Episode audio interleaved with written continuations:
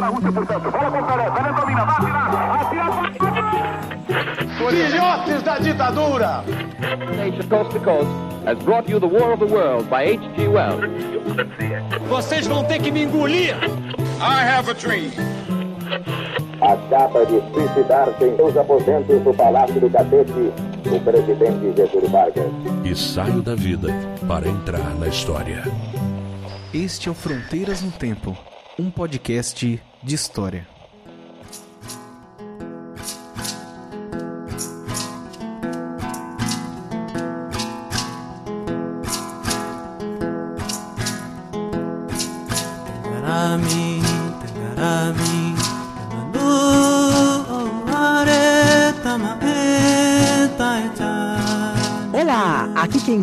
CA. Oi, aqui quem fala é o Marcelo Beraba. E você está ouvindo Fronteiras no Tempo, um podcast de história. Como é que você está, meu amigo? Opa, tudo bem? E estamos aqui para mais um episódio do nosso querido Fronteiras no Tempo. E como está tudo por aí, senhor César? Está tudo bem, né? Agora voltamos à abertura tradicional, né? Você e eu, outra. É verdade. No episódio passado a gente precisou trazer um estagiário para abertura. mas deu certo, mas deu certo. Ele sempre é contribui muito, um excelente é, parceiro é, nosso aí. Fala chamar o Rodolfo de estagiário até uma sacanagem. Sacanagem. Né? Cara aí né? é inteligentíssimo. É claro que é uma piada, uma piada interna, uma brincadeira, ele sabe disso, né? Lógico, lógico. Mas aí tá contribuindo demais é, para esse, pro nosso podcast. Inclusive, a ideia da pauta desse episódio foi dele, né? Do que, que vocês trataram no episódio de hoje, Beraba? Exatamente. A gente partiu de algumas inquietações, algumas questões que a gente tinha, vinha trazendo, cada um assim nas suas trajetórias pessoais e também por conta das notícias que o Brasil vivenciou no começo do ano. Nós fizemos uma conversa nesse episódio sobre a história da política indigenista no Brasil, né? Especialmente no Brasil colônia, no Brasil império. Mas é aquela história, né, que a gente está falando de um passado longínquo, mas também está falando do presente, né? Porque aqui no Fronteiras, por mais que nós já tenhamos tratado sobre história indígena em diversos momentos, né, aqui nós vamos nos focar na questão de como os administradores da colônia colônia, do, do, Estado imperial, na República, como essa questão foi tratada, uhum. como que o Estado lidou com os indígenas nesses, nesses vários momentos. O mote, a, a inquietação inicial foi justamente aquilo que a gente observa, a gente observa todos os dias há 500 anos, né? Citando aqui a fala do Ailton Krenak, né? Da, da guerra sem fim, né? Que os brancos impõem aos indígenas, mas aquilo que nós observamos especificamente em janeiro, em que foram encontrados, né?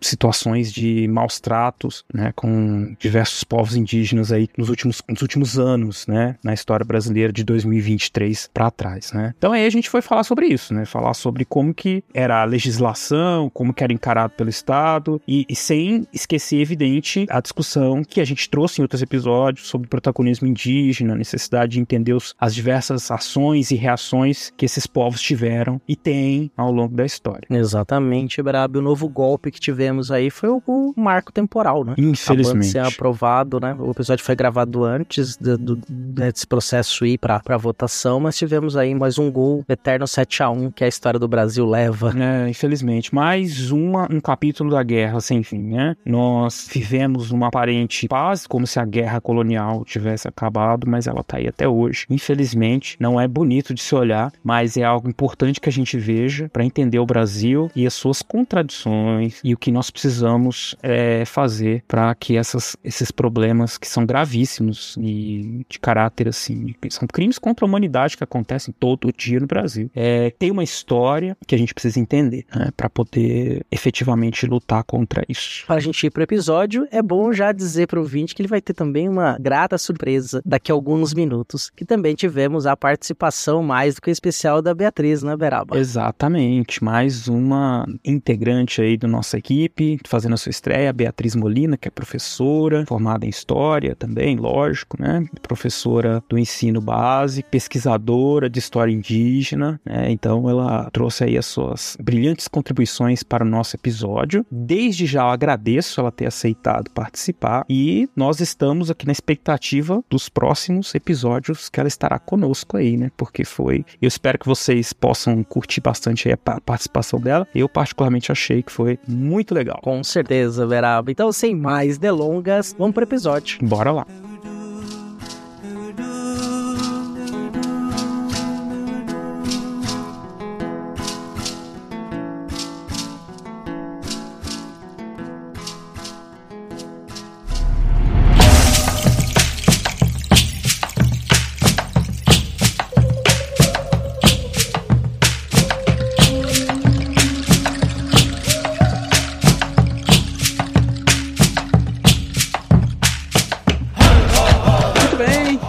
Amigos, minhas amigas, ouvintes aí do Fronteiras do Tempo. Estamos de volta aí, como eu falei, eu e o CA falamos para vocês aí no começo deste programa, para abordar de novo a questão indígena, né, da história indígena no Brasil. E hoje, também, como a gente já deu spoiler lá no começo, nós temos a participação mais que especial aí do nosso querido amigo Rodolfo Neto. Fala um oi aí, Rodolfo. E aí, gente, tudo bem? Tô super feliz de estar aqui hoje, né, com a, com a nossa nova também estagiária aqui do, do Fronteiras, eu espero muito, porque é, tá, ganhando, tá ganhando força pra gente tomar os meios de produção.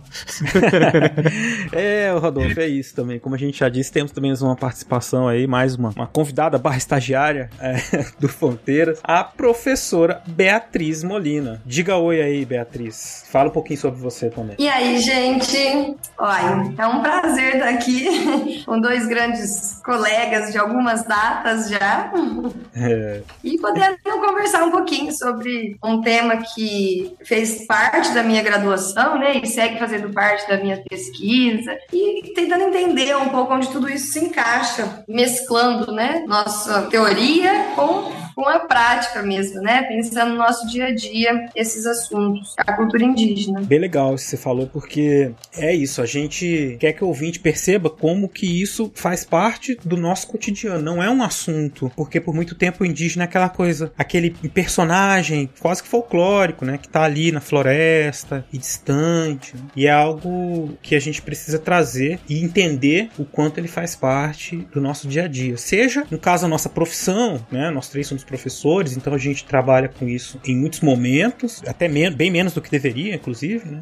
mas como algo que faz parte da fundação da nossa sociedade, da ideia que nós temos de Brasil, né? tudo isso tem que ser colocado no dia a dia. Então, um dos nossos objetivos aqui hoje é pensar junto com vocês sobre como que essas questões têm uma história, né? E de que forma isso nos ajuda a compreender o papel dos indígenas no Brasil atualmente. Só queria lembrar antes da gente começar o papo aqui que eu e o CA gravamos um episódio sobre história indígena há um tempo atrás. Tá o link aí para vocês ouvirem depois. Retomem lá, porque a gente vai dar uma continuidade para aqueles debates daquele momento e atualizar algumas outras questões, né? Que é sempre bom. Eu acho que à medida em que vão avançando as produções historiográficas, a gente vai também melhorando nossa compreensão e tendo outras atitudes com relação a esse tema, né? Mas acho que é bom a gente começar lá na colônia, né? Já que a gente vai falar dos povos originários, vamos falar do momento em que eles foram invadidos, né? E tomados aí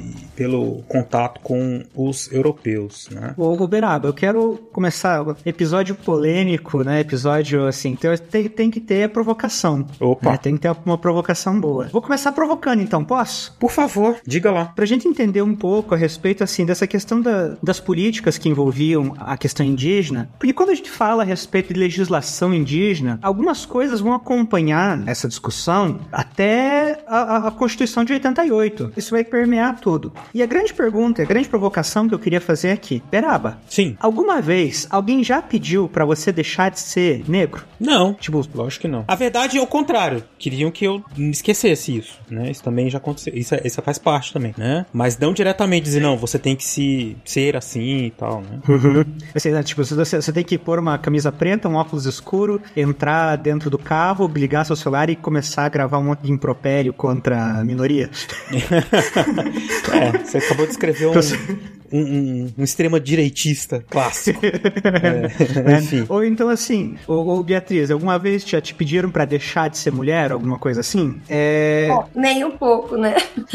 é até engraçado pensar. O questionamento que você tá fazendo é até curioso a gente parar pra pensar, no sentido de que sempre vai ter um problema em alguém. Como, por exemplo, te perguntar se um dia já quiseram que você deixasse de ser branco ou que você deixasse de ser homem. Sempre vai ter esse partindo da mesma problemática e da mesma origem deste pensamento, né? E é o que basicamente o que acontece com os indígenas durante a história do Brasil. Porque a gente vai ver pelos mais variados motivos, seja pela questão racial, seja pela questão dos costumes, seja pela questão da terra, né? seja pela questão do trabalho, seja por que for, toda a legislação do Brasil em 488 anos, às vezes isso um pouco mais mais descarado, às vezes menos descarado, às vezes com uma grande proteção do governo. Né? Toda a história indígena vai ser marcado na legislação né, por essa questão. Precisamos civilizar, precisamos integrar, participar de comunhão,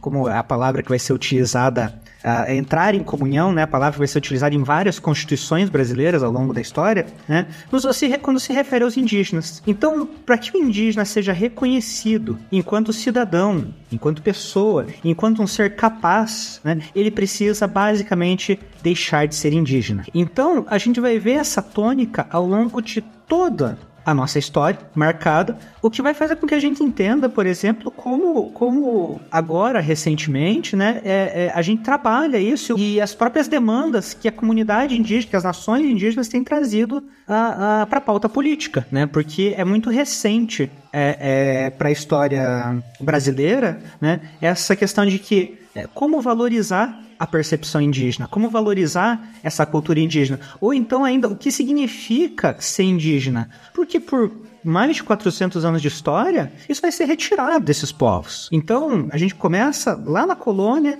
e a gente vai até o final dos anos 70, quando começam né, a, a, as comissões indígenas de autoquestionamento né, e autoapresentação, né, lá no final dos anos 70, né, que, que vai levar, com que vai organizar essa, essa população para depois a Constituição Federal de 88, a gente vai ver em todo momento que isso vai acontecer. Né? Eles precisam de tutela, eles precisam de é, serem civilizados, eles precisam ser integrados à comunidade. E aí lembra um, um debate é, contemporâneo aí, por exemplo, que a gente viu, por exemplo, do, dos Yanomamis, ou inclusive que é uma, uma população que foi uh, recentemente integrada à questão nacional brasileira, né? É, partindo de uma premissa muito específica brasileira também. E aí nós temos várias outras que optam por não estarem integradas. E muitas vezes a gente não entende o porquê ou como se dá isso em território nacional. Ou essas comunidades que estão ainda isoladas, uh, seriam elas formadas por cidadãos e cidadãs brasileiras? Né? Então são questionamentos muito próprios muito. da maneira como, como a história brasileira se constituiu em relação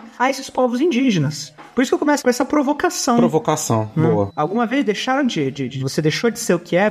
Te pediram isso na lei, principalmente para você deixar de ser o que é? É. Eu, eu gostei da, da sua provocação. Acho que os nossos ouvintes puderam perceber, e como que a Beatriz disse também, né? Que, que a gente pode pensar isso para vários âmbitos, né? Que essa. É, a gente está tão acostumado a pensar a nossa identidade, quem nós somos, né? A partir de uma série de elementos que são próprios, que, que são naturalizados pra gente, né? Que são da cultura ocidental, cristã, né? Como queiram dar o nome, mas é coisas que a gente naturaliza, assim, como ser homem, como ser mulher, e que a gente vem na, no final do século XX é, ressignificando, dando outros sentidos sobre é, a, o que é, significa ser mulher, o que significa ser homem, o que significa ser negro, o que significa ser indígena, né? Essas, é, esses grupos eles têm entrado em choque com essa visão naturalizada sobre a normalidade branca ocidental. Né? Isso vocês, ouvintes, devem ter percebido em várias discussões públicas. Né? Até no BBB aparecem essas discussões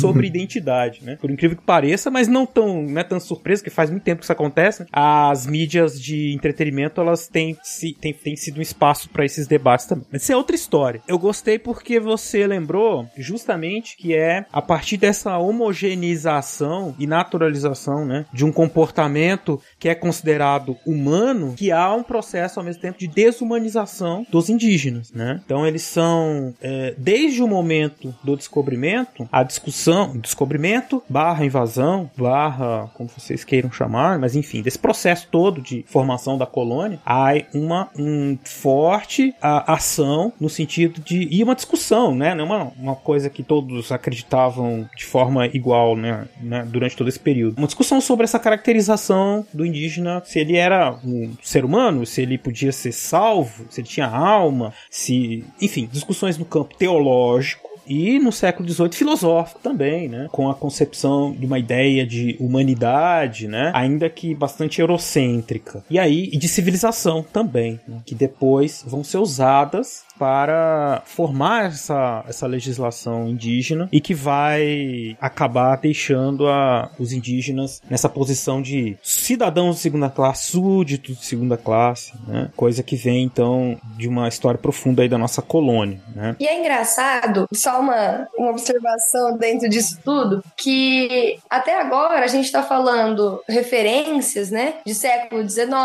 século XX, período colonial, isso, aquilo, e se a gente parar para pensar no hoje, principalmente no período que a gente está agora do mês, né, que nós estamos gravando em abril. aquela... isso, que é o famoso, né, que era conhecido como o Dia do Índio e agora uhum. desde 2019 a gente mudou, né, para Dia dos Povos Indígenas. Mas como que essa reprodução ela continua sendo mascarada pelos mesmos princípios do período colonial. Como até os dias de hoje, essa apresentação, entre parênteses, né, entre aspas, de como essa identidade indígena vai se formar, de como o se entender indígena, o que ser, o que é ser indígena vai ser passado para a população não indígena, como que até os dias de hoje ela é extremamente pautada em conceitos que foram criados em outros séculos, tendo uhum. como se fosse uma imagem do aquela coisa exótica. Sim, sim. Aquele, aquele elogio que você fala assim: "Nossa, olha, posso pegar no seu cabelo?" Sim, sim. Nossa, olha, olha essa essa mulher, não sei o que, essa mulher indígena, o tanto que, né, ela tem traços, que beleza exótica. Sim. Aquela coisa que você olha e fala assim, como que a, a visão estereotipada do não indígena, ela segue nos mesmos moldes, não se adequando, né? Uhum.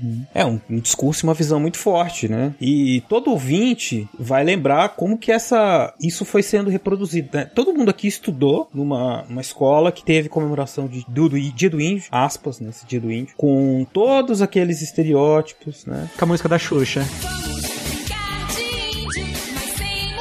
Todo mundo dançou.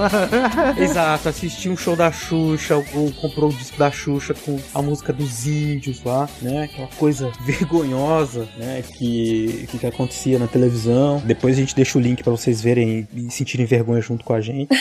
Mas é porque eram realmente essa. Era natural, né? Então eles são isso. São é, pessoas que deviam ser tuteladas e que deviam ser. Ainda que existisse uma boa intenção, a, a, essa boa intenção era sempre no sentido de resguardar a aquelas pessoas dizer assim, ai, ah, vamos é, cuidar, assim, né? Como se elas fossem fadas da floresta e incapazes de cuidar de si mesma, né? Então precisava cuidar, assim, é uma coisa, uma visão também muito paternalista, assim, né? Então não é, não é nenhum lado nem outro, né? Uma discussão que a gente fez lá naquele episódio de História Indígena, eu e o CA, que é importante ressaltar aqui, é com relação à a, a, a, agência indígena, a autonomia indígena. Esses povos, uhum eles estavam aqui há muito tempo. Né? O Krenak, o Ailton Krenak, ele tem uma fala num, muito interessante que ele diz que é um, um, grande ativista intelectual indígena, né? Nós vamos deixar também para vocês alguns links de alguns vídeos e livros dele. Ele diz o seguinte, né? Que é não fosse a ação, a boa vontade, né, dos indígenas em receber aqueles maltrapilhos que chegaram nas costas, né? É, nas praias, aquelas pessoas sujas e famélicas, doentes que chegaram nos navios portugueses, se eles não tivessem acolhido essas pessoas, cuidado delas, dado comida para elas, tinha morrido todos, tinha morrido todos. Então, aquela imagem, né, altiva, do português altivo chegando na caravela. Oh, terra vista! Oh, o índio, tá aqui um espelho, que não sei o que, né?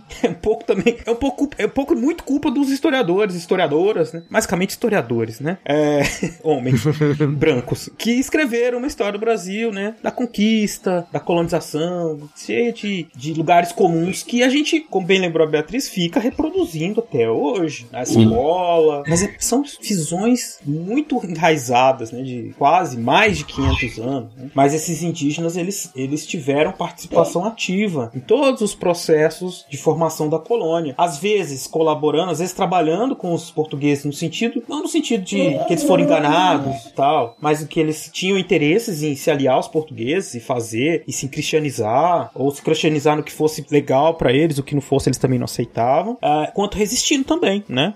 Várias vezes eles iam lá, matavam todo, todo mundo e fugiam pra floresta ou qualquer outra coisa, quando fosse interesse daquela, daquela grupo específico. Por que isso? São vários e vários grupos, muitos foram extintos, né? É, mas eles são muito heterogêneos. Né? Essa ideia de índio também que a gente tem indígena como algo muito homogêneo é falsa. São muitos grupos, muitas demandas e interesses diferentes e que são seres humanos como a gente. Evidente, eles têm interesses, eles têm disputas, eles têm uma, eles não seguiam a mesma lógica, mas eles compreendiam como os portugueses agiam e pensavam e interagiam com os portugueses, buscando também vantagens, né? E aí eles estão aí até hoje. São povos que ocupam 13% do território nacional, quase um milhão de pessoas, né? Talvez até mais, e centenas de etnias e línguas, uma parte considerável da população brasileira, da história brasileira, e que sempre foi atingida por uma série de legislações do Estado, né? Que pouquíssimas vezes levaram em consideração as próprias demandas e ideias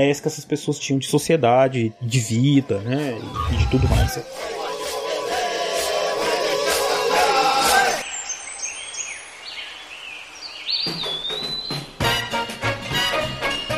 Desculpa interromper aí o, o, episódio, mas é só um recadinho rápido e importante. O Fronteiras no Tempo é um podcast que se mantém por meio de um financiamento coletivo. Se você está gostando, você gosta do nosso trabalho e quer se tornar um padrinho ou uma madrinha, se você puder contribuir conosco, existem duas formas. O primeiro é pelo site do Padrim, que é padrim.com.br barra Fronteiras no Tempo. Você pode colaborar a partir de um real dentro da faixa que você puder e quiser fazê-lo. Ou você também pode fazer uma assinatura no PicPay. Só buscar por a nossa arroba Fronteiras no Tempo e nos apoiar. Toda ajuda é mais do que bem-vinda e importante para que esse projeto de divulgação histórica, de história pública, se mantenha por mais 8, 10, 20 anos. Valeu, vamos voltar para o episódio.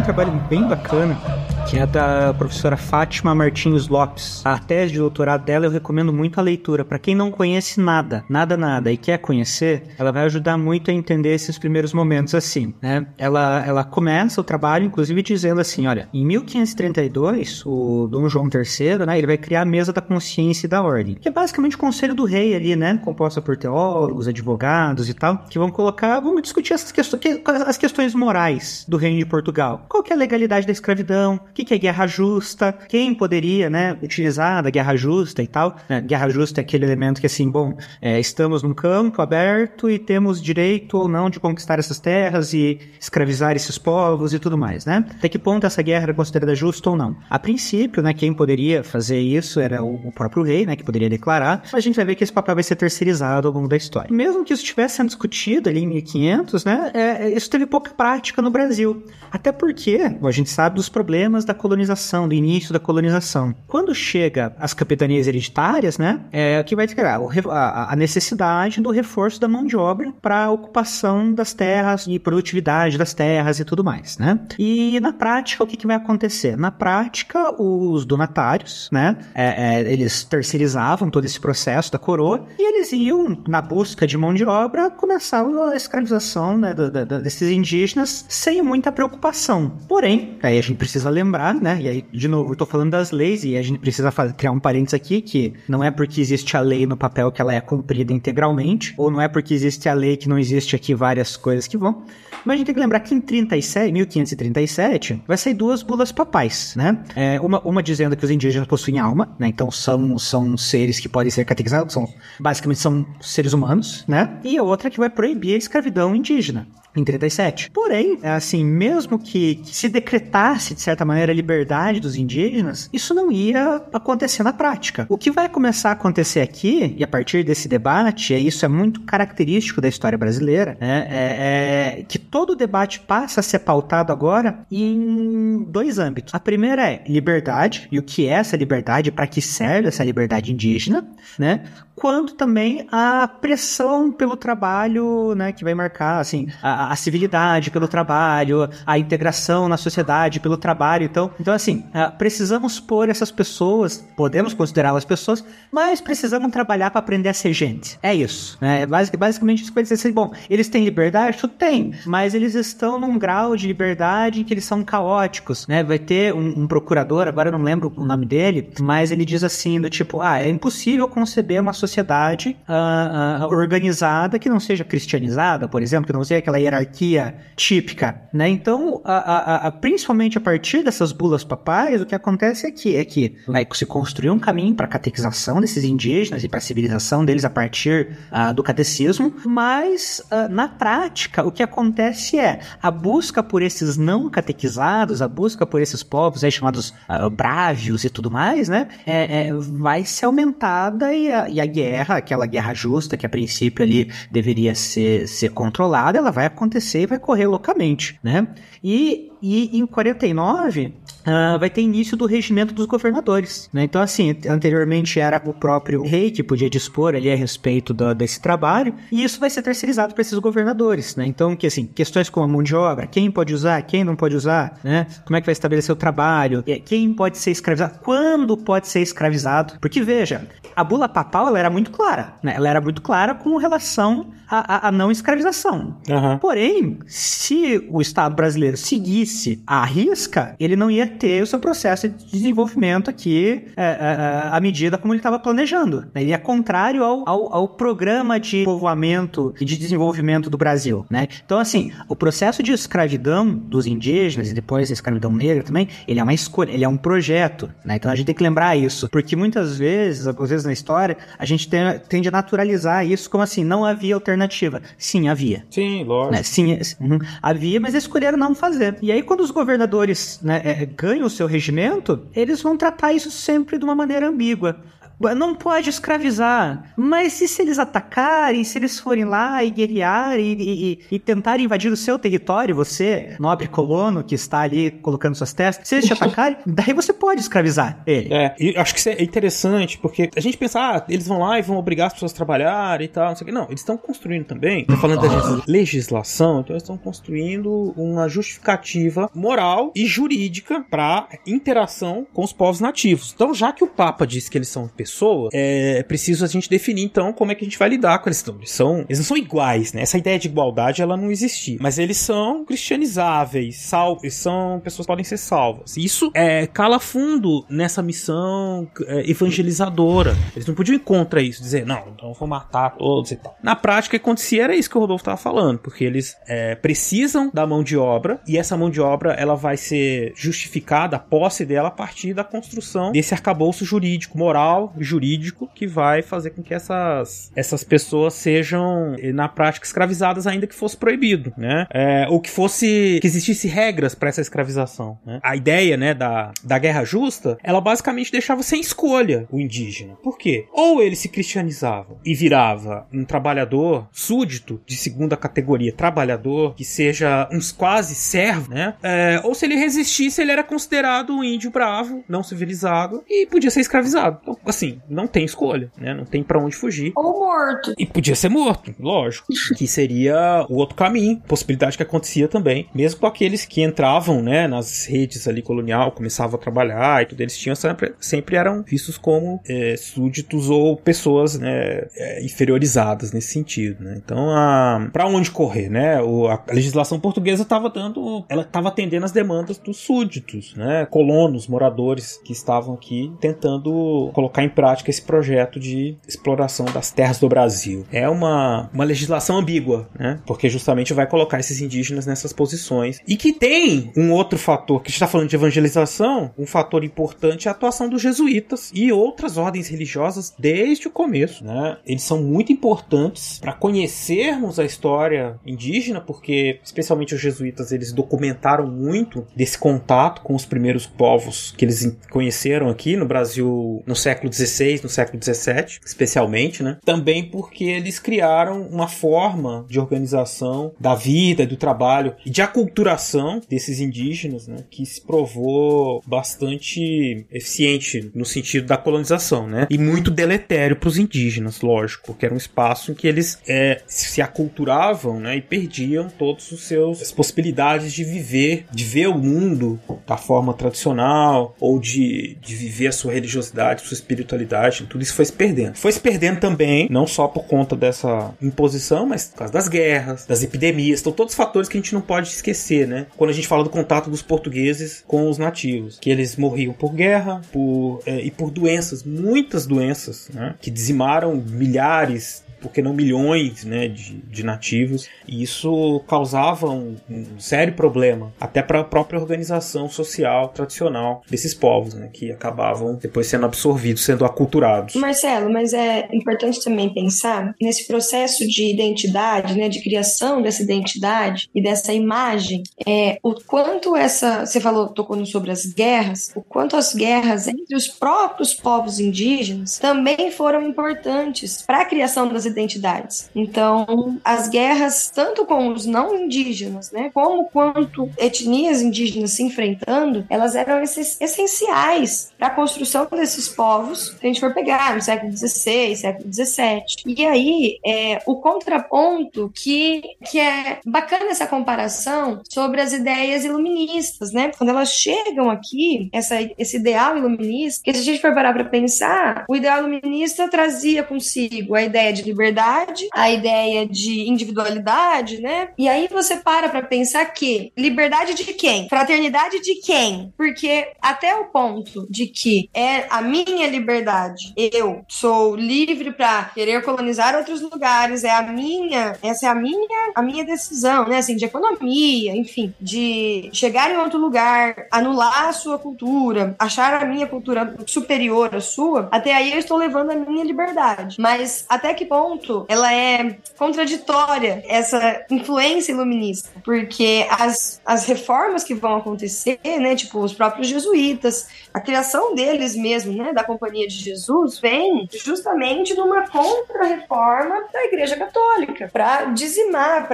para perpetuar as ideias e os ideais do cristianismo, né? Então, assim, essa liberdade serve para quem? E a questão da, do trabalho indígena e da se o indígena era livre, né, ou se ele era podia ser escravizado, é um dos pontos é, centrais aí dessa, desses primeiros momentos. Primeiro, a gente chama de primeiros momentos, a gente tá falando de dois séculos, né? Ou três. Detalhe, pouquinho tempo. O ouvinte já tá acostumado, mas a gente, colega meu da história antiga, ele fala, né? Ah, mas colônia é pouco tempo, é três séculos, dois séculos é pouco tempo, né? Porque ele trabalha Aí. milhares de anos, né? Enfim, mas esses primeiros momentos, essa questão é, é fundamental. E ao mesmo tempo que vai acontecendo todo esse processo de, como disse, lembrou bem também o Rodolfo lá no começo, né? Eles vão sendo incorporados. E isso que vai fazendo com que eles se tornem súditos reconhecidos, né? Inclusive, alguns conseguindo casos assim excepcionais, né? De indígenas que atuaram junto com os portugueses, que conseguiram uma certa notoriedade, conseguiram algum favor real. Essas situações elas, elas iam mostrando que havia havia a compreensão né, de que era necessário o apoio dos indígenas e que eles estivessem no processo colonizador como trabalhadores. O que acontece é que os indígenas não queriam, eles até achavam legal, tem um rei, ele faz. Eles não pensavam assim, legal, tem... mas eles compreendiam, tem um rei, o rei vai, se ele fizer uma coisa, ele, ele o rei vai dar uma coisa para ele, então ele vai fazer aquela coisa. Mas é lógico que na prática o que os portugueses queriam era justificar a escravização, o trabalho forçado dessas pessoas, né? Tanto que por muito tempo na historiografia existia aquele mito, né? A gente falou isso lá naquele episódio de história indígena sobre escravização indígena, né? De que ah, uh, os indígenas não conseguiam trabalhar, então os europeus começaram a trazer os africanos, né? Não foi bem assim o processo, porque os, a escravidão indígena continuou existindo por muito tempo, mesmo que não como a principal forma de trabalho, mas ela esteve presente ou como trabalhadores que estavam junto dos africanos escravizados ou trabalhavam, faziam trabalhos como certo, um trabalho, uma mão de obra forçada, mas eles estavam ali, né? Também colocados nessa situação de mão de obra, às vezes vendidos também como escravizados nessa condição, né? apesar de ser ilegal, mas com alguma justificativa moral legal que, que surgia ali a partir dessa ideia de guerra justa, né? Apesar que nesse processo que assim assim, o trabalho, ele é moralizante. É, faz parte da cristianização. Assim, porque você está salvando essas pessoas à medida em que, quando você ensina o trabalho, você ensina as regras da vida, você ensina a temer a Deus, você ensina uma série de coisas que vem, que vem junto com o trabalho, né? Então, a, a grande, assim, eu sempre bato né, nessa, nessa tecla quando a gente fala desses, assim, quanto isso vem como um projeto, porque, de novo, assim, esses projetos que vêm de cima para baixo. Quando a gente falou lá no, lembrando do, do episódio do Monteiro Lobato, por exemplo, né? Você tem sempre, assim, uma elite que olha para o povo e pensa, tá, é, eu sei o que é melhor para o povo, então eles devem me seguir. Quando o povo não quer seguir, eles são baitas, uns ingratos, que são isso, eles são aquilo e tudo mais, né? Então, assim, a grande questão é que, além de escravizarem os indígenas ou colocar eles em trabalho forçados ou trabalhar uma série de coisas assim, ainda parece que tá a ideia que assim, estamos fazendo um favor para esses isso. povos. Mesmo é. que nós nunca tenhamos perguntado o que é que eles querem. E aí você vai carregar todo um sentimento de culpa, de negação da sua identidade, de, de, de descrença, de uma série de coisas aqui, que você vai desmontando simbolicamente ali, né, a, a própria cultura deles. Né? Então, assim, quando eu digo a sua cultura é errada, você precisa aprender essa, você precisa aprender esse trabalho, porque esse trabalho vai te salvar, né? Porque isso aqui é bom, isso aqui é, é, é o futuro, isso aqui é o que garante isso aqui, que é, e não isso que você tem, você começa a desmerecer o, o restante, você cria aqui um racha e uma série de traumas que, que, que precisam é, ser pensados também da, da, do lugar que, que as comunidades indígenas passam a ocupar e do lugar que eles ocupam hoje, no sentido que assim, não, nós precisamos. Por que é tão importante você trazer para o debate hoje a valorização da cultura indígena, esse ser indígena que é essa cultura, esses elementos e tudo mais, mas não de uma forma cristalizada, né? Aquela coisa é, folclórica, como diz o Thompson, né? Que você, que você vai lá no. Você, você pega numa linha do tempo, você pega, pinça um elemento de lá, você cristaliza ele do tempo e traz ele para frente, né? É, não, não desse elemento, mas o que é ser um indígena hoje, o que é valorizar sua cultura hoje, os significados e os sentidos. Porque o tempo todo, desde a presença jesuítica aqui, né, o que você vai ter é, você é ensinado que aquilo que você tem é ruim, que aquilo que eu tenho para te ensinar é bom. Por mais que aquilo te machuque, por mais que aquilo te prenda, por mais que aquilo te mate, confia que confia em mim que eu tô correto e você errado. É, então, é isso. Ai, a gente fala muita coisa, muita, não é coincidência, pessoal que tá ouvindo a gente, mas assim, muita coisa do nosso mundo tem a ver com esse processo, formação do mundo ocidental, né, contemporâneo, e tá ligado à, à cristianização, né? Não é só uma coisa da igreja ou das igrejas, né? Mas sim dessa concepção de mundo que vai se, se alastrando é, e se colocando como superior às outras, né? Uma, uma dominação que, como eu estava falando, ela era, ela é assim, no sentido ideológico, né? Mas que, que vai se, se concretizando em legislação, no Estado. Né? É lógico que no Brasil colonial essa, essas situações elas eram de, elas iam sendo aplicadas, né? Mas você tinha muitas brechas, era tudo muito mais, era tudo complicado, né? De isso acontecer e existiam muitas possibilidades de, de fugir desse sistema, né? Porque o projeto, apesar de ter uma ideia, assim, um projeto colonizador, né? É importante dizer que a gente olhando pro, pra, pro passado, de, a partir de hoje, a gente vê o Brasil sendo construído. Mas naquele momento ninguém sabia se ia dar certo, né? É, tava ali, ah, vamos trabalhar, vamos produzir, vender e vamos ver no que dá, né? Vamos fazer isso aqui uma terra de Deus. É isso. O que, que vai acontecer no futuro ninguém sabe. Mas a gente hoje sabe que tá, o que, que é o Brasil, a gente olha para trás a partir desse nosso, nosso presente.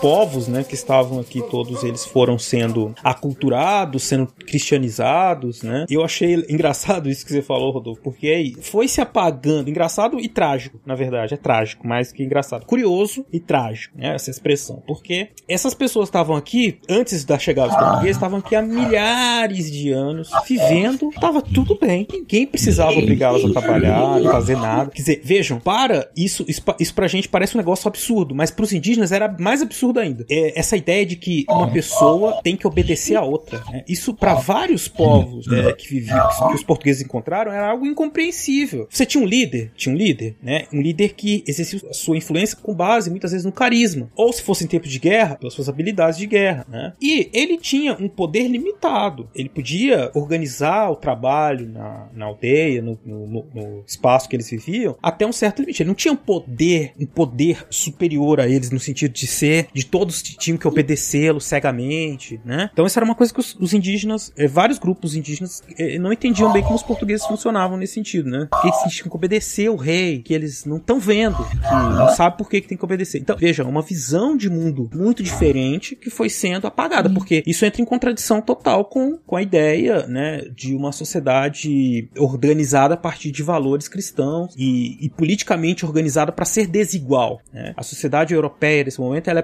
política, ela não está pensando, ah, vamos trabalhar pelo bem geral. Não, não tem isso. É assim, vamos sobreviver. Tem gente que Deus falou que tem que ser, tem uma vida melhor do que tem gente do que outras pessoas. Fim de papo, né? Então a gente tem que botar essas pessoas para trabalhar e todos os camponeses vão ser assim e os nobres vão ser assim porque Deus quis assim e acabou a conversa. Não tem discussão. Isso para os indígenas era, né? Para eu tô falando indígenas de maneira geral, né? Mas assim era uma, concepção de mundo que, que não existia. É, e, e, não tá errado, né? Não faz sentido nenhum, assim.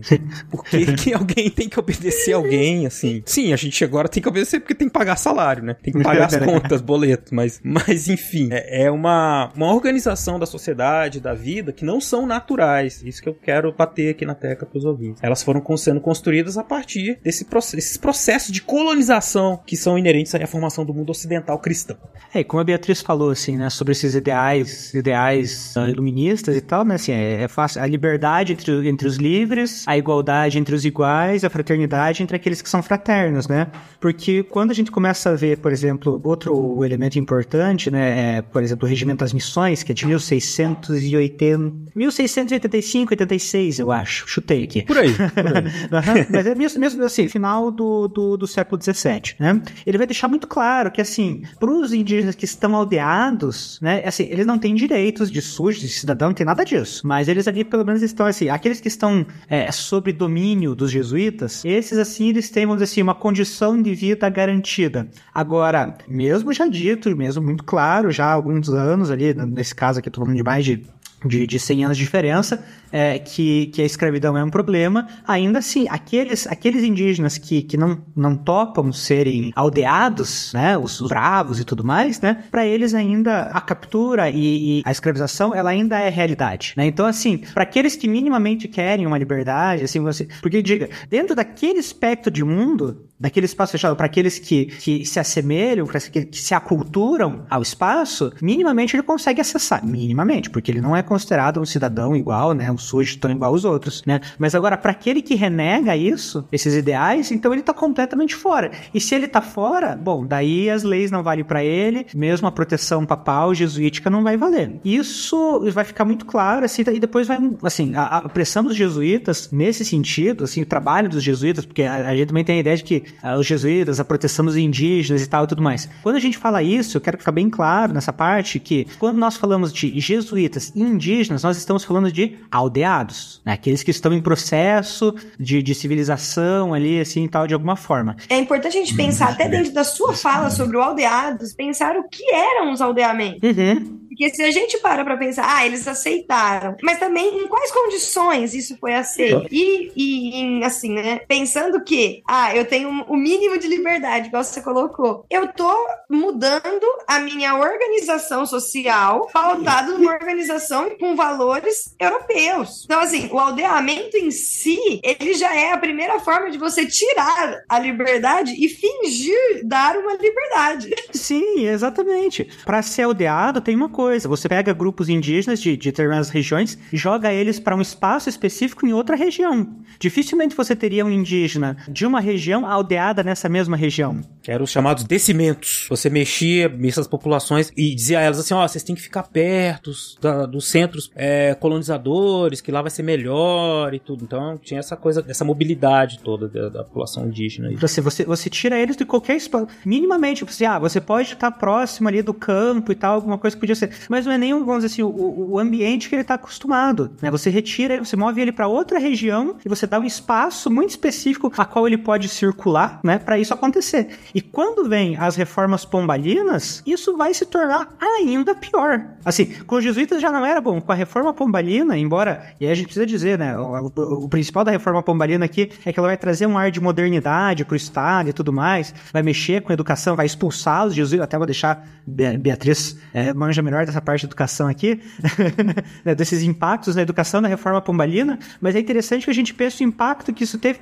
para essas comunidades indígenas também. Não, quando a gente fala esse negócio, né, de ah, as reformas pombalinas trouxeram a modernidade, mudaram o sistema educacional, na verdade, só acabou de deslanchar tudo, assim, né? Porque é isso. Os jesuítas era ruim. Quando vem a reforma pombalina, é praticamente três objetivos, né? Que era a educação parar de ser dos jesuítas e ir para o Estado, como obrigação do Estado, secularizar e padronizar um currículo. Mas assim, padronizar esse currículo, é importante a gente lembrar que em cada aldeamento era necessário que houvessem duas escolas, uma para as meninas e uma para os meninos. E aonde ia sim ser ensinado ainda as doutrinas da Igreja Católica para ambos, porém, ler e escrever só para os meninos e trabalho doméstico, trabalho do aldeamento em questões alimentícias, né, alimentares, só para as meninas. Então, quando a gente pensa na reforma pombalina, pensa em Pombal, tem até duas autoras que vão separar a história da educação indígena em dois períodos, que é um período colonial e imperial e que vai tra ser traçado, né, por toda essa diferença entre o que deveria ser ensinado aos indígenas e da forma que ele deveria ser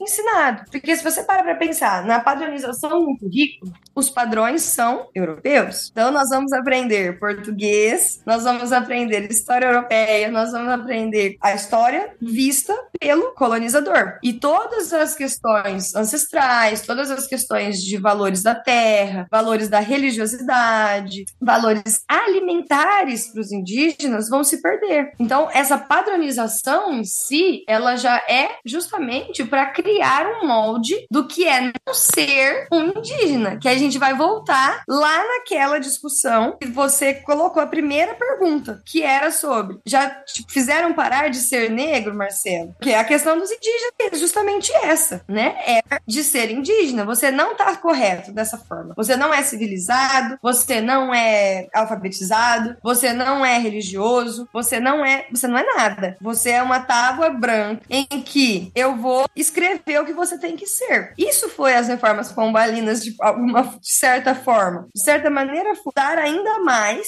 uma coisa que antes era justificada só pela religião e por essa proteção e tal. E quando nós vemos, nós, quando passa, né, para a questão estadual, para uma coisa de governo, né, ainda nem estado, mas uma coisa de governo, é literalmente você moldar e fixar a ideia de que aquela educação, o certo é você aprender coisas para você deixar de ser quem você era. Agora sim você está vivente. E aí essas autoras, elas trazem a ideia de que isso só vai mudar na década de 80, que é quando os movimentos indígenas e as, o pensamento indigenista, ele surge para esses movimentos se reafirmarem. E a década de 80 do século 20, né? Desculpa.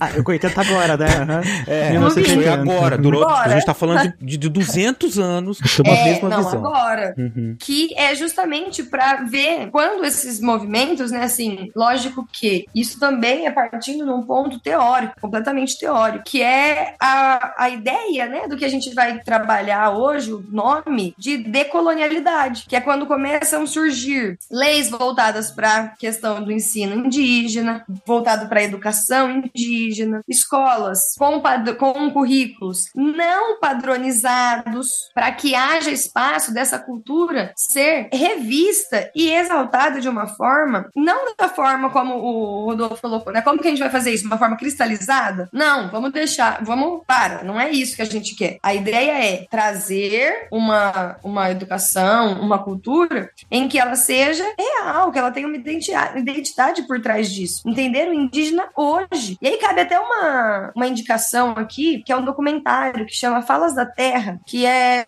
umas entrevistas com vários, vários, várias lideranças indígenas do Brasil e que elas vão trazer um pouco dessa parte do pensar o ser indígena hoje e fazer essa relação com tudo que foi reformado, entre aspas, né? Desde do, do lado do século XVIII, século XVII. Esse período, né, essa padronização, como Beatriz bem falou, ela assim, ela, é, ela, ela é tão cruel porque ele vai estabelecer uma série de coisas. Por exemplo, a, as casas passam a ter caráter mais lisboetas. Né? A organização das aldeias, elas passam a ter organização mesmo que o modelo que o modelo europeu. E aí o que vai acontecer? Por exemplo, as famílias que estavam às vezes nas aldeias, que tinham às vezes numa mesma casa, tinha uma, uma grande família ali, ela passa a ser só a família nuclear. Então você passa a criar aqui aquele sentimento da individualidade. É, outra coisa para trazer assim, a honraria e mérito de acordo com a posição que você está ocupando dentro da comunidade. Né? Só que mesmo assim, essa posição, ela nunca era de uma decisão completa, porque você tinha um grande administrador que dizia quando vai plantar, quando vai colher, o que vai plantar, o que vai colher, para quem vai vender,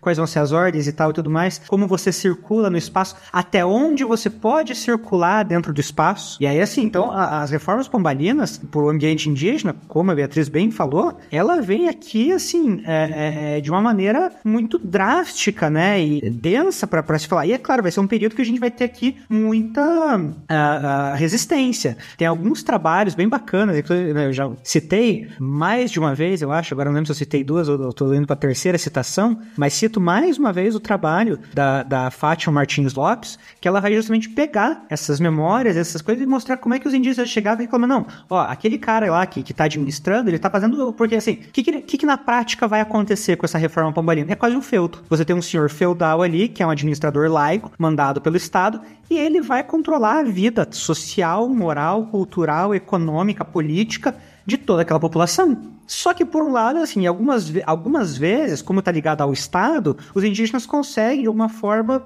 contestar essa ordem. Ela não vai valer muitas vezes, mas é muito interessante a gente pegar trabalhos, né, e por isso que eu estou citando da, da, da, professora, né, a gente citar trabalhos aí em que a gente vai ver a voz desses indígenas dizendo, cara, isso aqui tá errado, isso aqui não dá, isso aqui é um problema, mesmo dentro dos aldeados, né, porque aí, de novo, quando a gente vai falando de não aldeados, é uma situação completamente caótica para o processo. Né? Ó, essas duas autoras, dentro do que a gente está conversando, né, sobre pluralismo e sobre essa construção da autonomia dos direitos indígenas. A Vera Maria vai trabalhar um pouco sobre isso e também a Ana Catarina Rezende. São duas autoras que vão trazer essa questão da educação e de pensar como que essa educação vai criar essa identidade mesmo. É isso, a gente sai de uma tutela religiosa, passa por uma tutela do Estado, uma tutela laica, então desligada das ordens religiosas. Tem resistência da por parte dos religiosos, os jesuítas eles não gostam né, dessa substituição, ainda que seja pautado em valores cristãos, né, eles vão perder o controle desse processo de evangelização. Eles acabam sendo expulsos do Brasil, né, por terem sido acusados de incentivar a resistência indígena ao processo de assimilação promovido pela coroa portuguesa. E aí a gente tem o, final de, uma, de um período, né, dessa atuação dos jesuítas e o início desse momento de criação, de tentativa de criação de uma política da coroa portuguesa laica, né, uma, uma inspirada. As reformas portuguesas, as reformas pombalinas, elas são de diversas maneiras inspiradas pelos pensamentos iluministas que tentavam modernizar a economia, a sociedade, a administração do Império Português. Nesse sentido, né, que a ideia da, dos diretórios era para fazer com que essa, essa atuação né, do Estado fosse mais efetiva no controle ou mesmo na, no reconhecimento dos indígenas, né, no como ao, ao, os trabalhadores que iam fazer o desenvolvimento da agricultura né, e defender as fronteiras.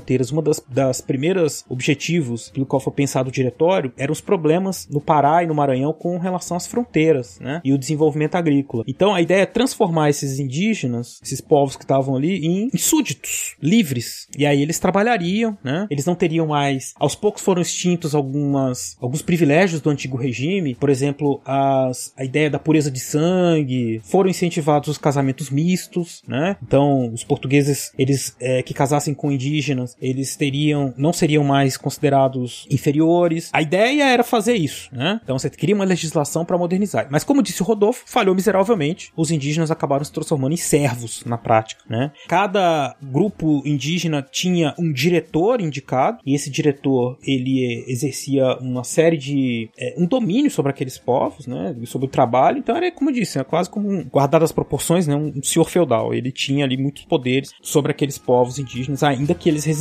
também de diversas maneiras.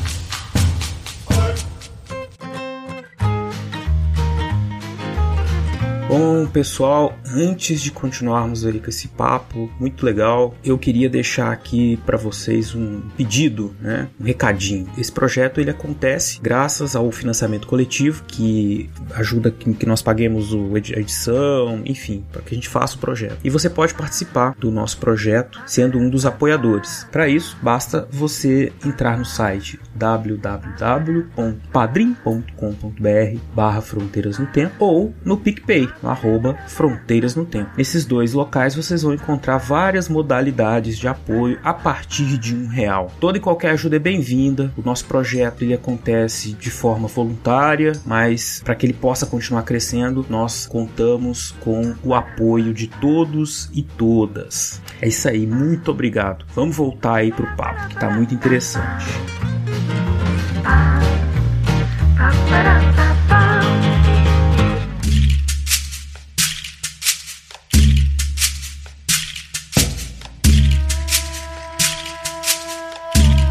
Essa política do diretório ela durou ainda até o final do século XVIII. 1798 ela foi extinta, né? E aí a gente já tá no final, né, do, do Império, né? O momento em que no final do Império, final da, do período colonial, caminhando para o Brasil independente, que, que vai, vai acontecer no começo do século XIX, né? E aí quando o Brasil se torna independente, essa questão do indígena, tanto no Império como na República, ela continua sendo uma questão, como bem lembrou a, é, tanto a Beatriz quanto o Rodolfo, né? É uma questão que vai estar sempre sendo pensada assim, bom, a gente tem essas pessoas que estão ali, né? E precisa expandir a fronteira agrícola, precisa ocupar territórios, né? E, e a legislação ela sempre vai sendo pensada nesse sentido, olha, a gente vai incorporar quem quiser se assimilar, né? E, e vai exterminar ou vai desconsiderar os outros povos que estavam ali, né? Eram poucas as possibilidades, poucos os direitos reconhecidos para esses povos nativos que estavam nessas regiões que iam sendo gradativamente exploradas, né? E aí você tem um processo que vai se acompanhar, tem um processo de política, invasão, ocupação dessas terras tradicionais indígenas, continuar nesse processo, também de apagamento dessa história, porque a história oficial do Brasil, né, que vai sendo contada aí a partir do quando o Brasil se torna Brasil,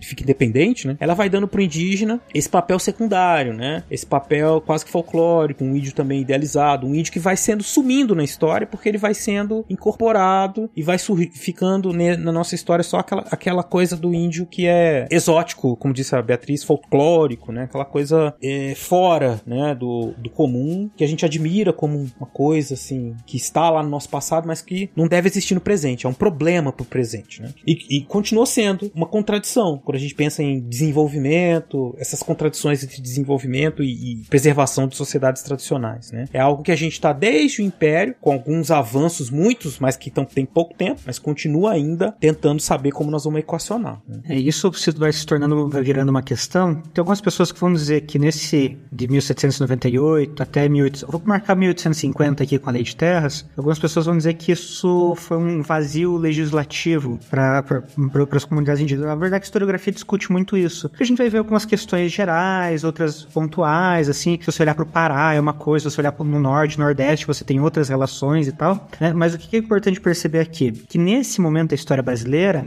civilizar o indígena deixa de ser sobre trabalho. Por quê? Quem está fazendo o grosso do trabalho no Brasil nesse momento histórico? Os escravizados africanos. Exatamente. Uhum. Né? Então vocês têm isso aqui e você deixa então de ter uma grande preocupação em trazer esses indígenas para o mundo do trabalho, eles vão existir, principalmente em lugares em que você tem uma escravidão africana menor, né? É, eles ainda vão ser utilizados, mas com menor escala. E aí, a questão indígena passa a ser vista pelo poder público como uma questão de terras. Por quê? Aqui não é mais o trabalho, né? Mas passa a ser o uso da terra. Por quê? Está se expandindo fronteiras e você precisa de súditos para defender essas fronteiras. Só que se eles se tornam súditos, eles vão querer reclamar a terra para eles. E aí o século XIX vai marcar muito a questão de que mas espera aí, ainda existe índio? Já miscigenaram, já perderam seus costumes, estão vivendo na, na, nas aldeias que deixam de ser aldeamentos e se tornam vilas, né? Estão vivendo nas vilas e tal, mas índio não existe mais?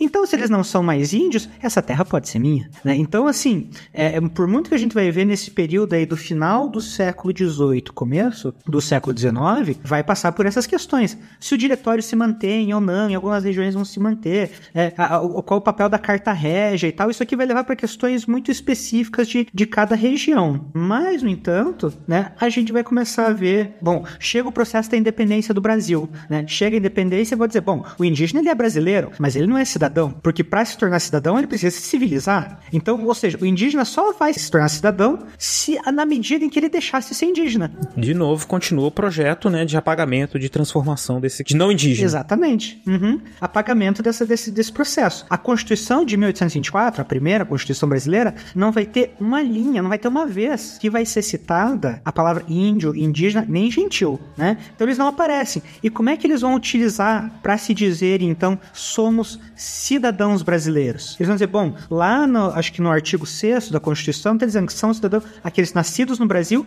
ingênuos. Ingênuos, para esse termo aqui, ele era utilizado geralmente para uh, ah, filho de, de escravizado. Mas vai dizer, não, nós entramos como ingênuos aqui, que era um termo utilizado então pelos escravizados, né? Então, se eles são cidadãos, eles não necessitam mais de tutela, não necessitam mais da força daquele governador, eles podem se organizar. E aí eles vão que começar a reivindicar suas terras. E para evitar a reivindicação de terras, começa a discussão sobre a mestiçagem. A mestiçagem diz, irmão, não, mas espera aí, mas você é índio, prova aí que você é índio então. Você anda de tanguinha, né? Qual o nome que você tem? Ah, mas você, há um século atrás, trocou seu nome. Agora você é João da Silva, né? Você já não tem mais o seu nome indígena. E aí começa a se contestar. Porque quando, imagina, se os indígenas começassem a contestar a sua cidadania e começassem também a contestar suas terras, o Estado teria um problema. E aí entra o período regencial, as guerras regenciais, a gente tem muito, tem uns trabalhos bem bacanas também falando sobre o papel indígena durante essas guerras, né? Mas aí o que vai acontecer? Período regencial você tem menos olhar jurídico para isso, embora tenha participação indígena,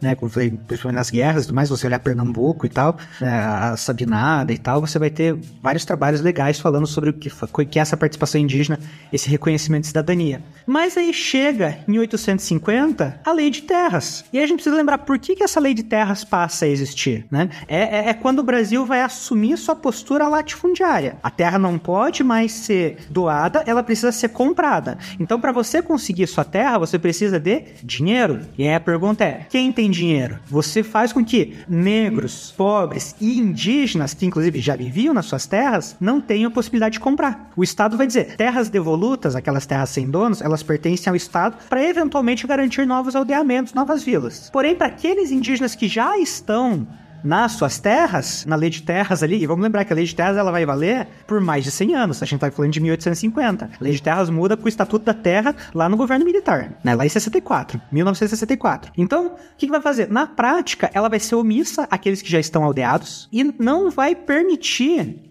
de várias maneiras que ele consiga provar a legitimidade da sua terra. Fora todas as baracutais, todas, né? Que muitos camponeses que perderam suas terras porque eles não registraram, porque eles não tinham como comprovar, né? Tudo isso vai aumentar muito a concentração de terras no Brasil, né? A partir de 1850. Se o nosso ouvinte quer conhecer a respeito da lei brasileira hoje, conhecer a lei de terras é essencial, porque a lei de terras ela vai vigorar por todo esse tempo e ela vai ser a base para quando a gente for discutir propriedade privada, inclusive propriedade intelectual, né? É, toda essa discussão no Brasil, ela vai passar é, é, pelos moldes da lei de terra. Então é bastante interessante a gente pensar nisso, porque assim, de novo, é um projeto. Aqui o Brasil, ele coloca seu projeto de latifúndio, que é o que está sendo discutido, que depois né, a Constituição vai discutir, o processo de reforma agrária vai discutir, que é o que é discutido hoje, inclusive, quando a gente fala aí de demarcações de terras indígenas. A partir de quando eles têm que estar naquela terra para conseguir garantir que aquela terra pertence a eles mesmos. E se eles saírem e se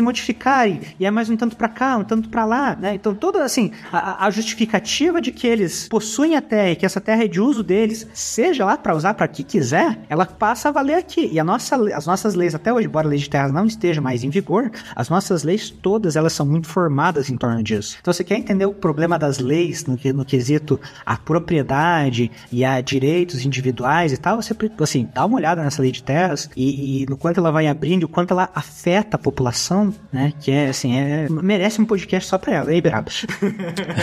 Não, porque a gente falou bastante da, dessa política indigenista pra colônia, pro império, né? É, existem alguns parâmetros, alguns padrões da, da interação, né? Dos, vamos dizer, dos colonizadores em relação aos indígenas, né? Nessa ideia da civilização, da catequização da civilização que vão, que vão estar presentes, mas acho que um, um ponto de virada importante e que vai marcar também as discussões do século XX é essa que você bem lembrou aí, da lei de terras, a questão da terra. Né? É uma questão fundamental para entender o Brasil em vários aspectos. E ela vai espelhar né, a questão da propriedade, mas vai trazer junto com isso a definição dos padrões e das estruturas é, raciais, né, econômicas, né, as desigualdades raciais e econômicas, todas elas vão estar presentes, elas vão estar se concretizando a partir da, da criação da implantação da lei de terras. Por isso que é uma questão tão fundamental. E que, bom, se a gente tem esse, essa questão lá dos anos 1850, né, é, é, algo que vai também ser um problema para a República, né? É, que vai ser uma questão para a República, justamente porque esse processo vai avançando, enquanto o Brasil vai se tornando, o Brasil se torna independente, depois se torna República, ele vai, essa questão continua, né? Da, da ocupação e os discursos sobre defesa da fronteira, né? Ainda que o papel e a visão sobre indígena vá sofrendo também alterações, é, algumas delas é, provenientes da, do desenvolvimento das, das ciências, né? Da antropologia e de outras ciências que, que buscavam entender esses povos, mas era sempre aquela de que o Estado então tinha que garantir um modelo de, de desenvolvimento, ainda que em detrimento desses povos indígenas, né? Em prejuízo a esses povos, ainda que eles se garantisse ali alguma proteção. Mas enfim, é uma questão que persiste, né? A gente chegou em 1988 com encaminhamento de algumas questões, de, algumas possibilidades de atuação, muitas dessas possibilidades que elas advêm justamente de uma coisa que a Beatriz falou lá atrás, da década de 80, né? Que organização desses grupos indígenas desde os anos 1970, né? E inclusive também muito incentivados por todo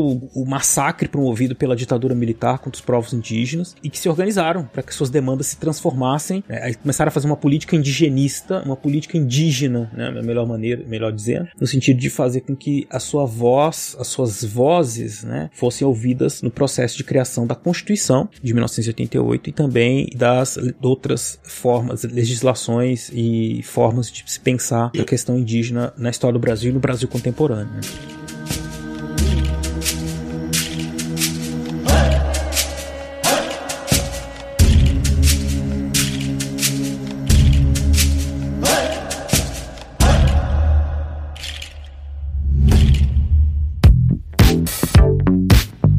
Olá, ouvinte do Fronteiras no Tempo. Tudo bem? Aqui quem fala é o Rodolfo, o estagiário eterno do programa. Gente, eu tô aqui interrompendo o teu podcast, mas é para fazer um pedido muito especial. Na verdade, eu quero convocar você, que é nosso ouvinte, a ajudar a gente a expandir cada vez mais essas fronteiras no tempo. Uma das formas de ajudar você já conhece, né? Você pode ser nosso padrinho, nossa madrinha e contribuir mensalmente para que a gente possa é, manter a estrutura do programa. Mas caso você não possa contribuir financeiramente, tem outra coisa que você pode fazer.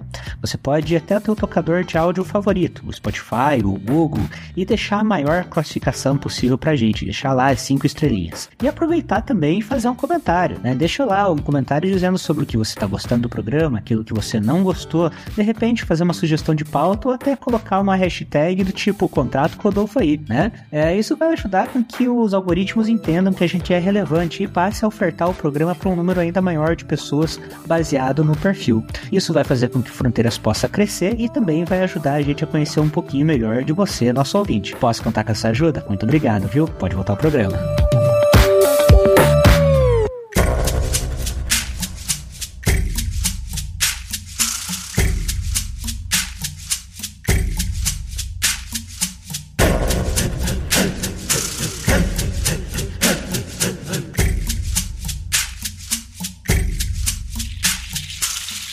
Ideia, assim, tá falando de, de, de Constituição, o Brasil tem sete constituições, né? Teve até até o momento. Né? até o momento que a gente está gravando isso, em 2023. Até o momento que estamos gravando, o Brasil teve sete constituições. Veja, até a de 34, uh, você quase não tinha menções a indígenas. Quando você tinha menções, era muito um ideário progressista, mas assim, é, é, aquele ideário progressista, a construção das terras, a necessidade de se explorar terras, e aí no, no, na, na, Constituição de 34, bastante aquele ideário progressista, desenvolvimentista que o Brasil é, começa uhum. a trazer, né? Vai ser a primeira vez que você vai ter o aceite. Isso em 1934, né? Getúlio Vargas, né? Ele vai aceitar a, a posse de terras indígenas, principalmente no sentido de proteger essa, né? isso que a gente veio falando, né? De explorar as terras e garantir, e aí, claro, explorar por quem, né? Não pelos, uhum. pelos indígenas, né? Pelo Estado brasileiro. De explorar as terras e manter as fronteiras. Para isso que vai servir as terras indígenas nesse momento. E aí é bastante interessante, porque da segunda Constituição brasileira, a primeira Constituição republicana, né? De 1891 até 1934 você não tem menções, né? assim, trabalhos assim, significativos a respeito disso. Uh, você vai ter, para não dizer assim que não existiu nada, em 1908 e aí já chegamos ao século século 20, né? Você vai ter o Brasil em 1908 ele vai ser publicamente ameaçado de massacre indígena no Congresso Americanista de Viena. Como resposta, o Brasil cria em 1910 o, a SPI, né? o Serviço de Proteção ao Índio, né? É, e aí qual que, qual que é a grande missão aqui? É, o índio ele vai ser o trabalhador rural, o trabalhador urbano. Ele precisa servir o Estado, né? Ele precisa servir o Estado novamente aqui, e aí é o serviço do Estado de colocar. Vai, aquela mentalidade bastante positivista, né? Que, que, que carrega desde o do, do começo da República, né? Bom, eles estão em estado, em estado embrionário civilizacional, e nós precisamos colocar eles no, no, no, no, no ápice da civilização. Como? Pelo trabalho e pela garantia de suas terras. Fazendo mais um link aqui novamente com o começo do nosso debate lá do Monteiro Lobato, que ele questionava falava no, no, início lá justamente a questão do, do dizer-se indígena, desse caboclo, né? E assim, Monteiro Lobato não vinha sozinho, como a gente já falou assim, mas tem um cara muito legal, muito legal não, ele não é muito legal não. nada legal. mas uhum. nada legal. Mas é que assim, o Conde Frontin, ele foi um político do Rio de Janeiro, no tempo o Rio de Janeiro era a capital do Brasil, né? Capital federal. É, uhum. Capital federal, isso. Né? E ele é o patrono da, da engenharia no Brasil. Né? Então, olha a mentalidade, é, a mentalidade desenvolvimentista aqui acontecendo. E basicamente, no discurso de 400 anos do descobrimento do Brasil, né, comemorando os 400 anos, ele diz: bom, basicamente aos indígenas cabe ou a gente assimila ou mata. A gente tá falando de 1900, né? A gente não tá falando de tanto tempo atrás assim. Né? A gente tá falando de 1900. Então, ainda assim se tinha em 1900, né? In, é, iniciando o século 20, ainda 1900 é século 19, né? Mas assim, inici... entramos ao, ao século 20 com uma política durante a comemoração, embora já tivesse toda a discussão do Van Hagen e tal e tudo mais, do mito das três raças, né? Com uma declaração pública, né? De, de do patrono da engenharia é, é, um político no Rio de Janeiro dizendo ou se assimila ou se mata. então, e aí vai acontecer isso. Em 1908, o Brasil vai se acusar de massacre. Em 1910, a criação da SPI, que é a precursora da FUNAI, né? E em 1928, só estabelecendo aqui rapidinho, né? Como a gente tá falando de leis, é, e aí a partir disso, a, vai sair a Lei 5484 de 1928, e essa lei vai ser bem importante, quero falar rapidinho sobre ela, mas vai ser a primeira vez que os indígenas, e aí, veja, 1928, estamos falando de menos de 100 anos. Né? Em 1928, a, a primeira vez que os indígenas vão ter um estatuto começado a trabalhar em que vão apresentar elementos jurídicos. Não era de é, é, indígenas por indígenas, eram de pessoas brancas denominando indígenas, mas é a primeira vez, 1928, quero colocar esse marco aqui, em que os indígenas vão, vão aparecer na legislação enquanto um elemento jurídico. Porque até então, ou eles estavam conectados à terra, ou eles estavam conectados a outros poderes, a outros elementos aqui. É a primeira vez em que a gente vai começar a ver, talvez, um caminho que realmente reconheça eles uh, mais, o mais próximo, talvez, que eles tiveram até então da cidadania. Né? E veja, é um Brasil que já passou por tanta coisa, é um Brasil que já se tornou independente, é um Brasil que já se tornou republicano, é um Brasil que já passou por algumas constituições, e é aqui, em 28, que vai ter um marco da primeira vez em que eles vão ser reconhecidos juridicamente. E isso, claro, né, muito efeito de como as comunidades internacionais estão vendo o Brasil. Né? E aí, assim, isso é, isso é pressão exterior também. Também. Muito bem. E aí a gente vai. É, é lógico que esse assunto né? Você tem, por exemplo, a partir da criação do, do Serviço de Proteção do Índio, nos anos 60, você tem pressão externa, denúncias contra o SPI, né, que levam à criação da FUNAI, na ditadura militar, que era para justamente se livrar né, da herança do SPI, mas acaba mantendo também muita da estrutura e da forma de atuação do SPI sob uma nova sigla, né, a Fundação Nacional do Índio. Ainda que, de novo, para tentar atender, assim como foi a criação da Serviço de Proteção Índio, atender essas pressões internacionais, né, essas acusações de massacre, essas situações que deixavam o Brasil com uma, uma visão manchada né, no exterior. E a atuação dos próprios indígenas nos anos 70, né, a denúncia do, do SPI, do, da atuação da FUNAI, né,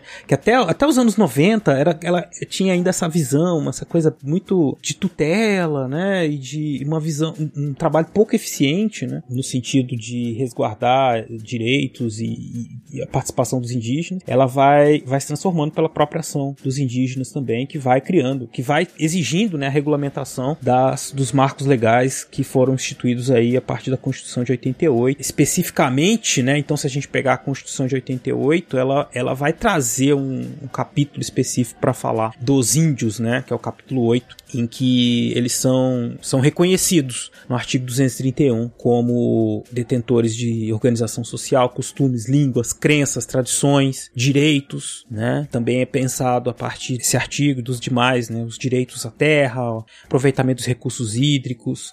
E é a partir também dessa consolidação na Constituição que a gente começa a reestruturar e a repensar toda a educação, a história, né? O papel que os indígenas têm na nossa história história. Então a gente tem em 2009 a criação de uma lei, que é a Lei 11.645, que vai instituir a obrigatoriedade do ensino de história indígena. E isso não é para contar uma historinha de como os índios faziam, não sei o quê, mas é justamente para trazer de volta história e cultura indígena, trazer de volta para o nosso dia a dia, para nossa visão sobre o Brasil, sobre os brasileiros, o papel que esses povos tiveram e têm ainda na nossa, em quem, na nossa definição, né, do que, que é é o nosso povo, da, dessa visão multifacetada, assim, né, do Brasil, que é um país também indígena. Né? Mas dentro desse ponto, é, é importante também a gente refletir sobre a formação que isso está tendo. Então, uhum. ok, criamos a lei, né, a partir da Constituição e uma nova visão de tentar estruturar, né, e alterar alguns pontos desse reconhecimento. Só que quando nós vamos para o mecanismo que é a educação, né, todos nós aqui somos professores professores, e nós sabemos que a educação sempre vai ser o mecanismo que o Estado vai usar para deliberar algumas coisas, as mudanças, né, e algumas alguns princípios. Só que colocamos essa lei em 2009. Os professores que já estavam dentro da sala de aula e segue dentro da sala de aula, mesmo com a implementação dessa lei, eles tiveram uma formação que foi pautada em uma criação de identidade e exaltação e reconhecimento desses povos indígenas? Não. Então.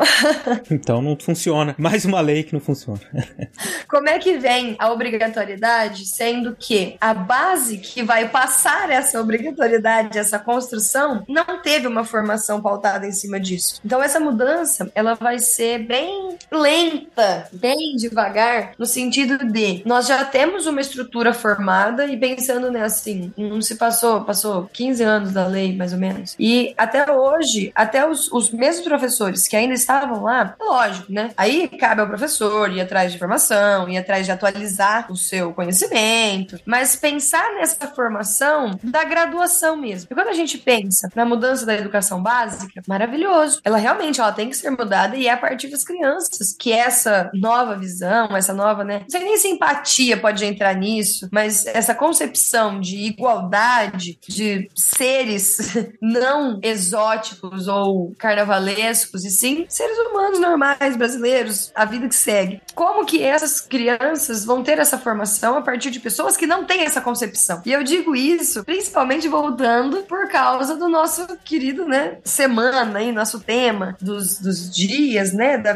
das comemorações, entre aspas, de ver mesmo a quantidade de, de formadores que não, que não foram atrás de uma mudança disso. Isso também é fruto da ditadura militar. Isso ainda é reflexo dessa ditadura militar, aonde os professores eram formados pautados em conhecimentos gerais e não não coisas específicas da história, né? Não detalhes assim da história e uma visão de quem, né? Quem tá contando essa história, quem tá escrevendo. Então, lógico, a lei é muito, muito bonita, muito correta e coerente com tudo. Mas o que mais o Estado brasileiro faz para que essa lei consiga ser efetivada? Só fazer uma lei não adianta. O que mais vem? Eu acho que a gente acabou falando. Essa sua frase foi muito interessante porque ela resume bem, né? O que foi a história da política indigenista com relação ao seu Estado colonial, imperial e república. Né? Só fazer a lei não adianta, porque ela vai servir. No caso, essa ela tem um outro contexto, evidente, né? Mas existem muitos interesses outros de grupos de elite, políticas contraditórias, né? O Estado brasileiro da nova república. Isso é uma frase que eu tô resgatando do último episódio do governo Sarney do professor Leandro. Ele diz o seguinte, que é a contradição fundamental da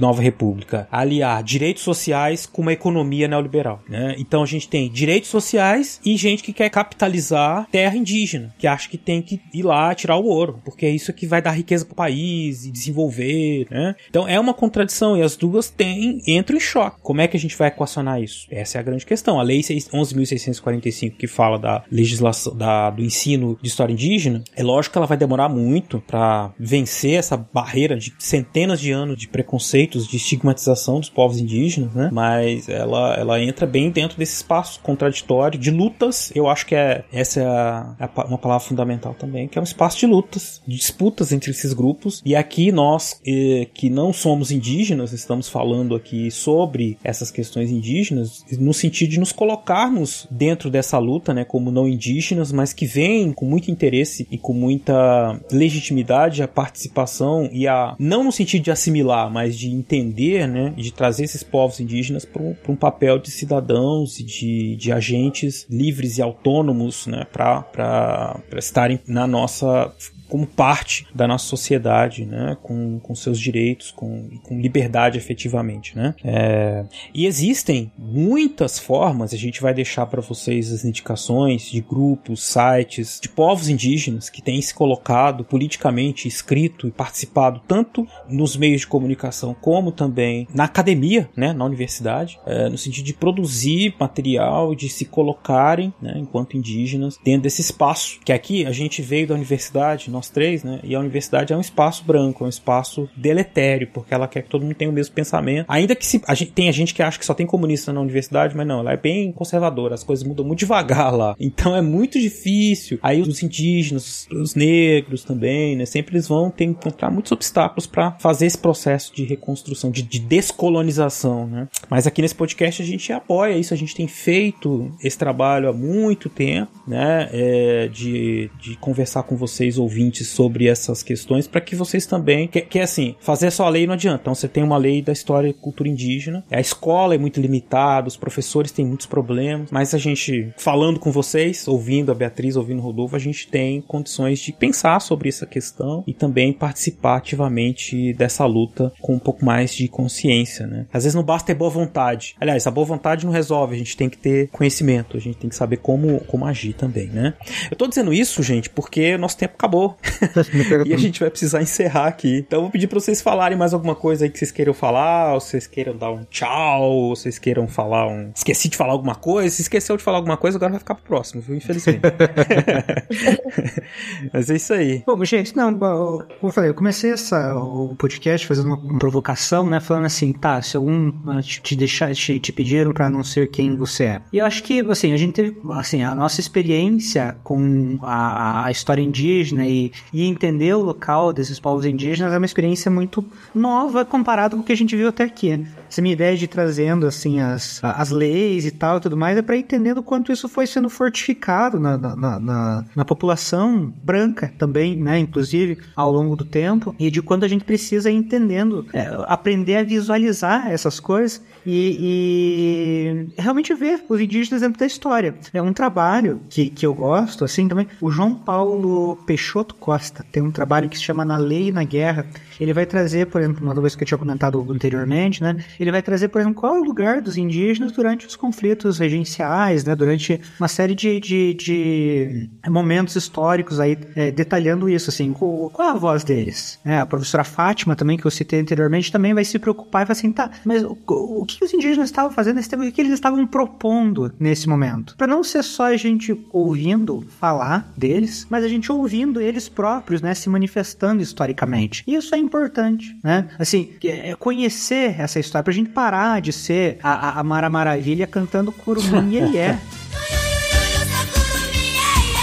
Né, pra, não ser, pra não ser esse tipo de coisa, assim, achar que isso é a valorização da cultura indígena, né? É ver esses povos, é ver onde eles estão, é entender né? E principalmente entender que eles passaram por um processo de apagamento da sua identidade muito duro, né? Muito duro nas leis e tal, mas assim, o tempo todo, né? Dizendo que são cidadãos de segunda categoria, que são assim, e que a grande preocupação do Estado brasileiro foi, né? Durante vários períodos da história, a gente viu colônia, república, uh, império, né? A gente viu aqui a ideia é, não, precisamos inserir as comunidades indígenas uh, nesse espaço. E aí coloco aqui, né? De repente, é, aproveitem aí, ouvintes, né? É, é, o, o, podcast do Fronteiras no Tempo, ele é um dos poucos podcasts que ainda tem a, a aba de comentários ali liberada, né? Vários deles já fecharam, então o, o Fronteiras no Tempo ainda tem. Ou de repente você está ouvindo pelo Spotify, o Spotify agora tem ali o espaço de comentários. Diz aí, que é um podcast que a gente fale aí sobre o SPI e a FUNAI, como é que isso foi visto especificamente, como é que se deu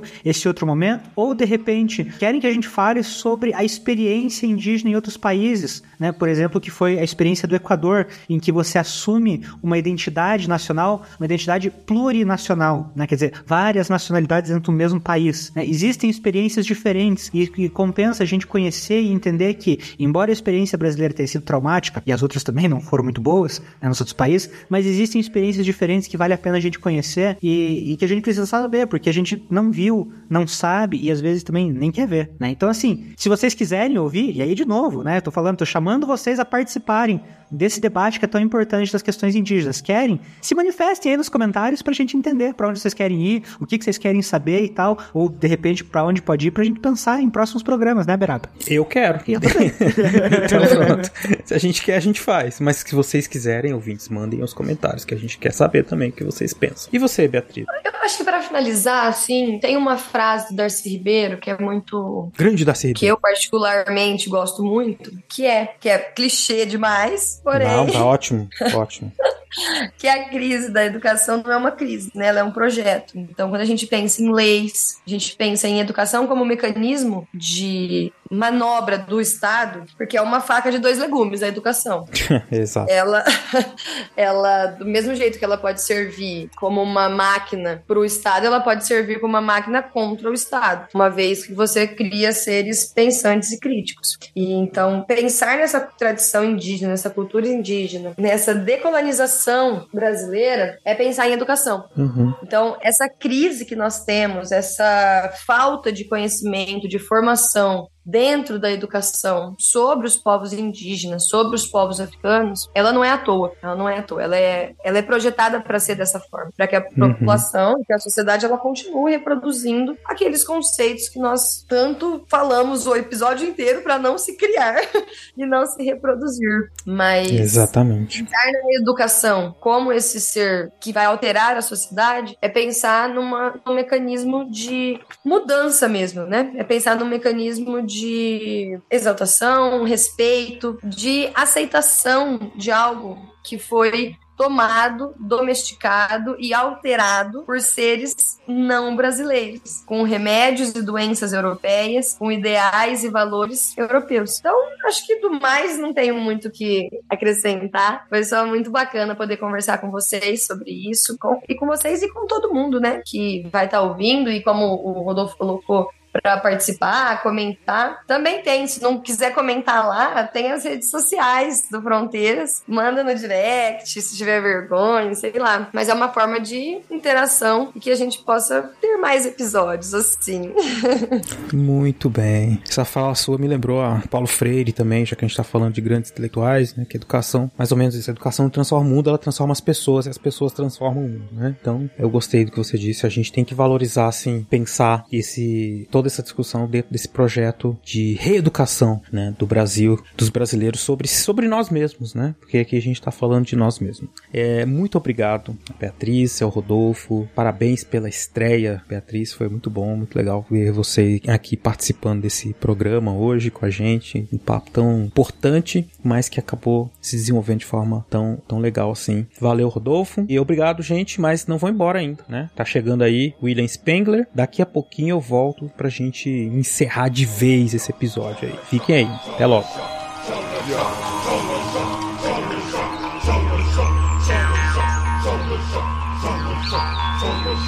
Seja na colônia, no império, ou assim, após a, a, a, o período republicano também? Porra, é sério, velho. É o carro da pamonha. Ah, Olha, eu juro, eu, eu tô andando pra ver se eu consigo sair pra um lugar mais silencioso. Meu Deus, cara. Recordar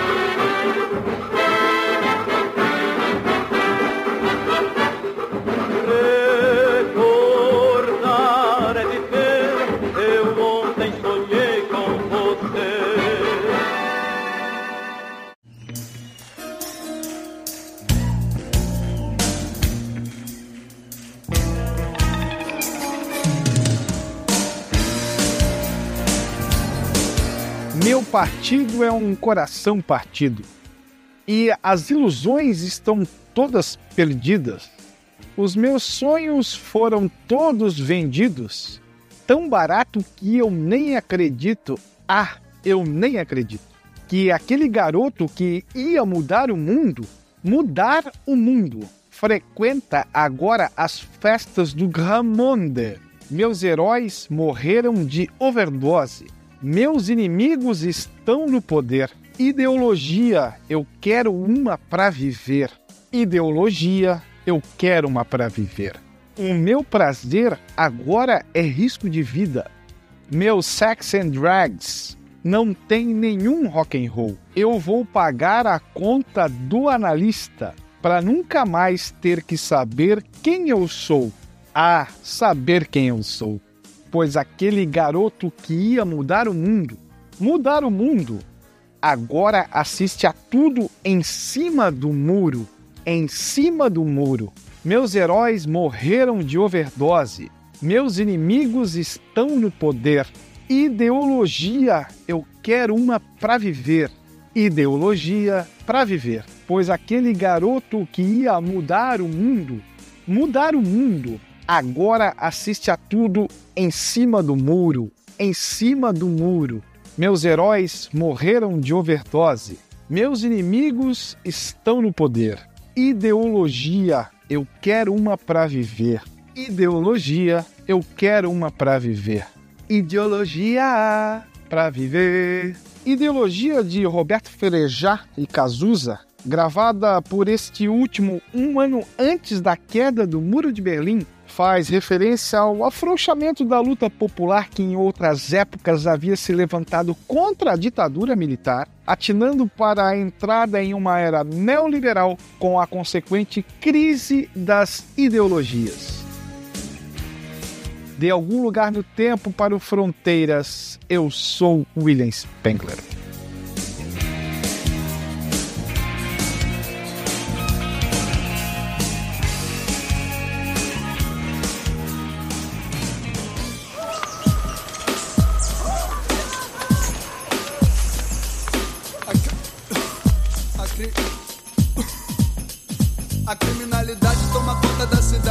Cidade, a sociedade põe a culpa nas autoridades. O cacique oficial viajou pro Pantanal, Chegamos ao final de mais um episódio do Fronteiras no Tempo. O 75 episódio, é isso, né? Esse episódio 75?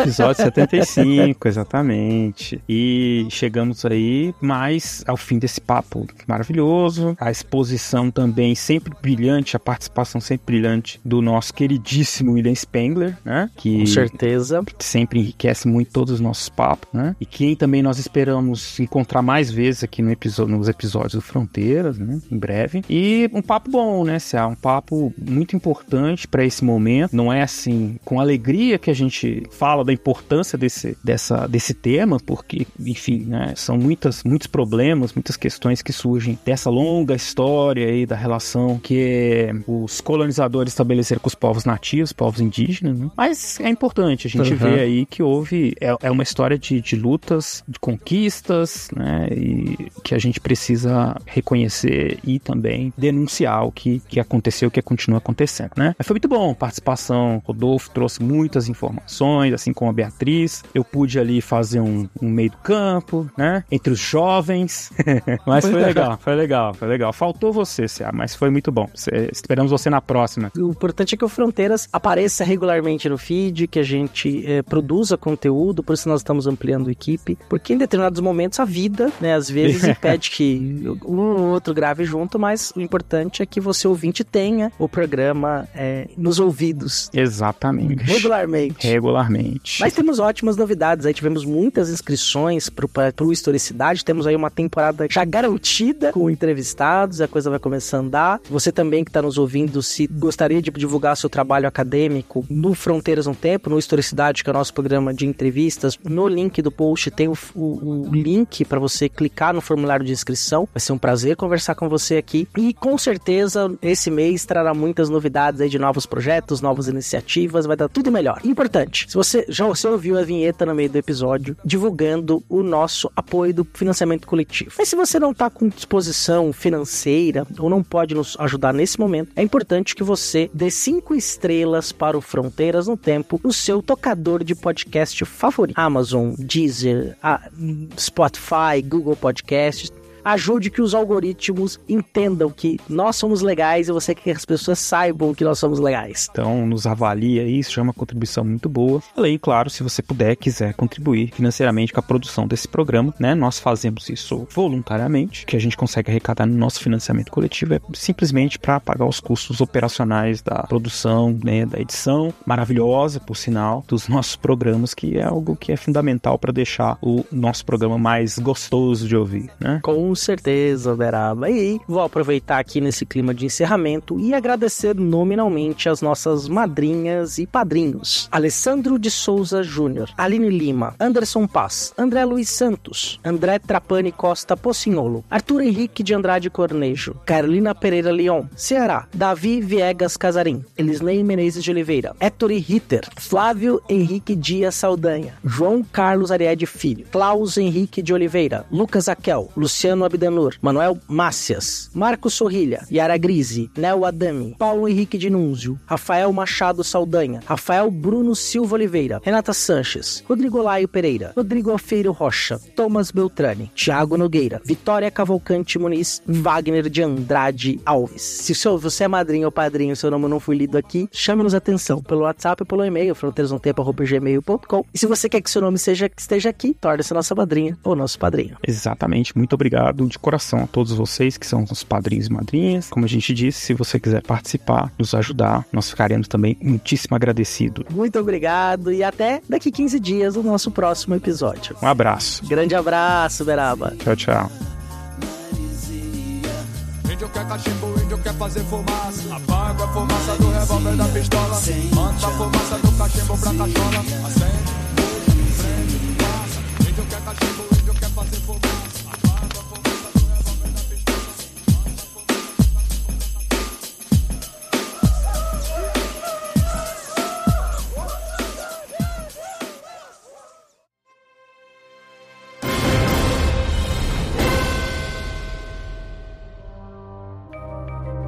Este programa foi produzido por Mentes Deviantes. deviante.com.br Esse programa foi editado por Adriano João Videomaker. Produções audiovisuais e podcasts.